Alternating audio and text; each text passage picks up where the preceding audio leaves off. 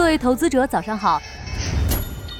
您正在收听的是长乐全球通早间资讯播客节目《长乐早知道》。今天我们从小米新发布操作系统聊起，谈谈它背后的造车野心。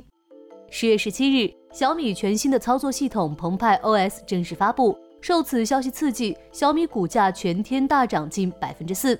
那么，这款系统凭什么让小米市值上涨超百亿港元？雷军称，这对小米是一个划时代的里程碑，是迈向人车家全生态的关键跨越。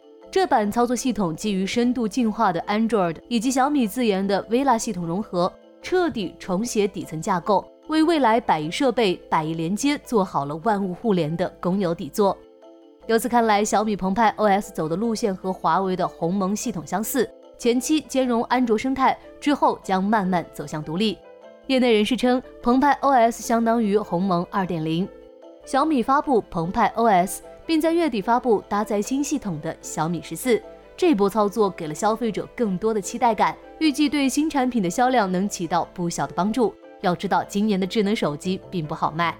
2023年第二季，全球智能手机市场营收年同比下降百分之八，环比下降百分之十五。第三季稍好些，全球智能手机市场仅下跌百分之一。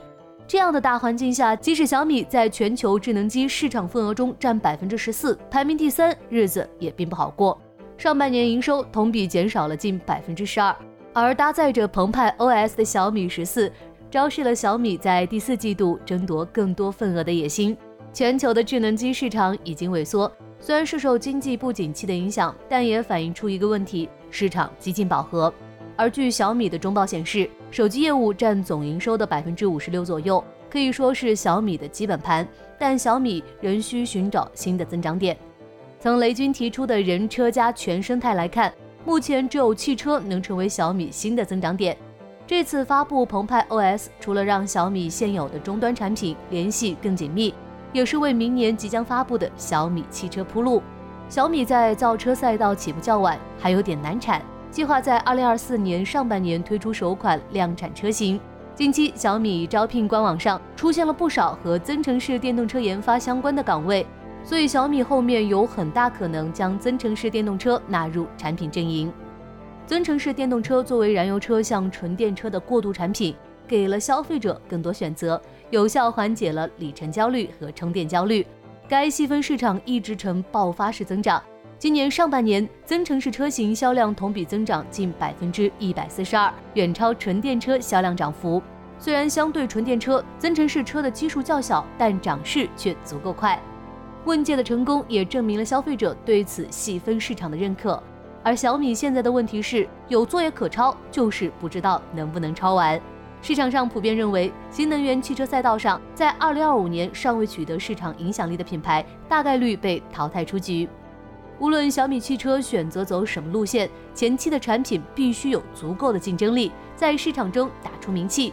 没有时间可以给小米试错，自研系统令终端的产品联系越发紧密，变相加宽了企业护城河，能给消费者带来差异化的使用体验，并增强消费者对产品的忠诚度和粘性。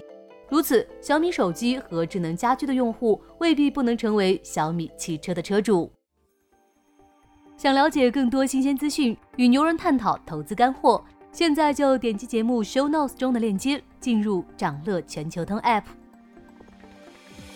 以上就是今天掌乐全球通掌乐早知道的全部内容，期待为你带来醒目的一天。